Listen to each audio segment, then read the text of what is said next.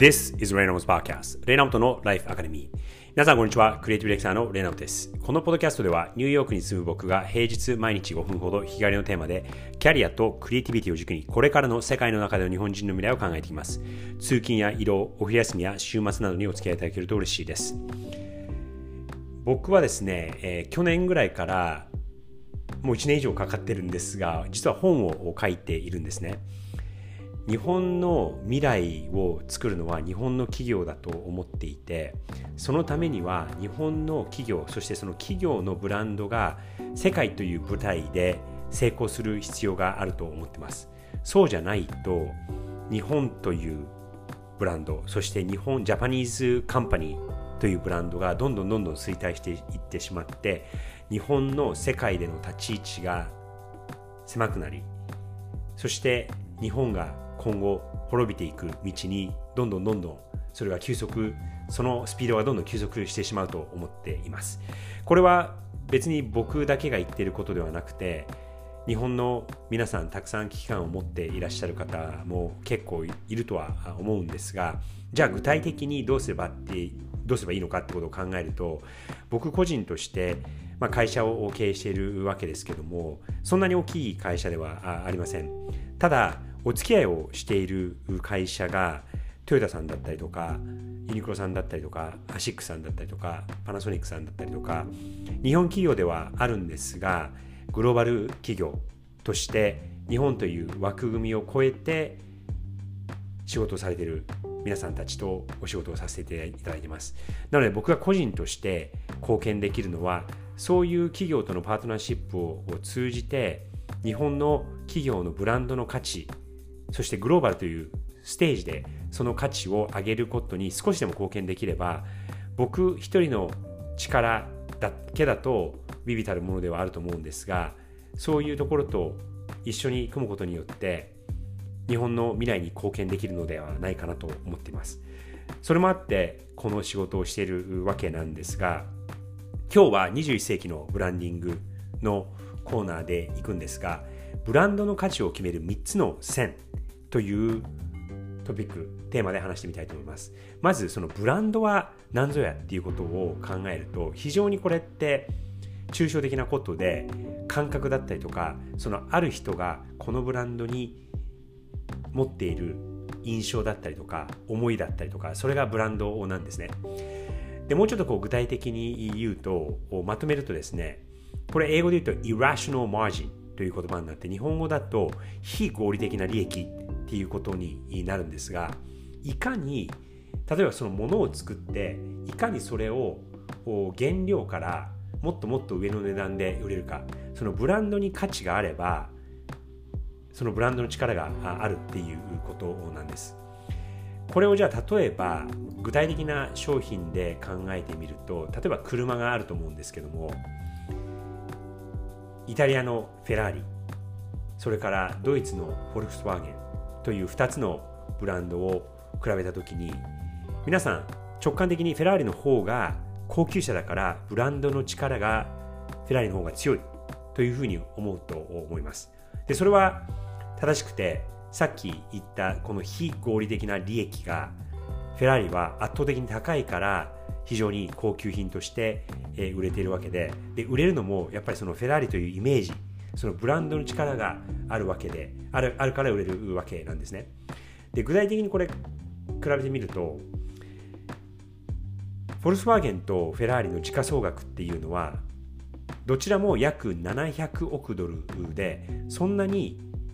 違いはないんですね。フェラーリが約700億ドルフォルクスワーゲンの場合は約760億ドルと10%も違いません。ただ値段を比べるとフォルクスワーゲンの場合例えばフォルクスワーゲンのビートルという車種だと300万円ほどからなんですがフェラーリの812モデルは実は5000万円からと10倍以上するともっと細かく会社としての例えば利益率を見るとフォルクスワーゲンが17.01%なのに対してフェラーリは49.56%。3倍以上。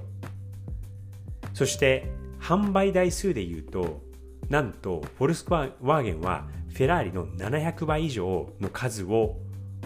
世界で売ってるんですね。なんですが、先ほどお伝えしたその時価総額を比べるとほとんど同じ。ということは、そのフェラーリの付加価値が圧倒的に高いからそのブランドの力になっている。でこれをですねその可視化したのがこの3つの線ということになるんですがまず下から線のがこう3つ重なっていることを思い浮かべてほしいんですがまず一番下にある線が生産コストその次の線が商品価格そして一番上が付加価値この3つの線はこの順番で真ん中の線が上の線を超えること。もしくは下の線が上の2つの線を超えることはできない。というこの3つの3段階になっていることを想像してほしいんですがその生産コストと商品価格の間のギャップとその商品価格と、えー、付加価値の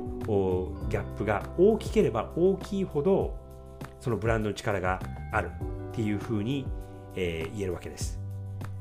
できるだけ生産コストを下げてそして商品価格を上げるとその生産コストと商品価格のギャップがすごく上がるわけですよね。でそれがブランドの力なわけです。先ほどのそのフェラーリとフォルスワーゲンだと、もちろんそのフェラーリの方がいいものを使ったりとか、その大量生産じゃないので、一つ一つにかかる生産コストは高いんですが、さらにそれ以上に、そのさっきの利益率のことで言うと、17%と50%と3倍ぐらい違う。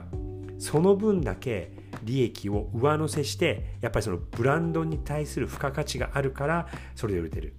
でこの3つのこの付加価値のところをいかに上の棒をいかに上げるか。そしてそのそれが高ければ高いほど商品価格もそこに上げていける。そうすると商品価格と生産コストの間のこのイラシノマージン非合理的な利益が上がってブランドの力が高くなるというわけなんです。これがそのブランドの価値を判断する3つの線。一番このシンプルな考え方だと思うんですが、これはですね、ニューヨーク大学の教授のスコット・ガロウェイ氏が、教授が言ったことで、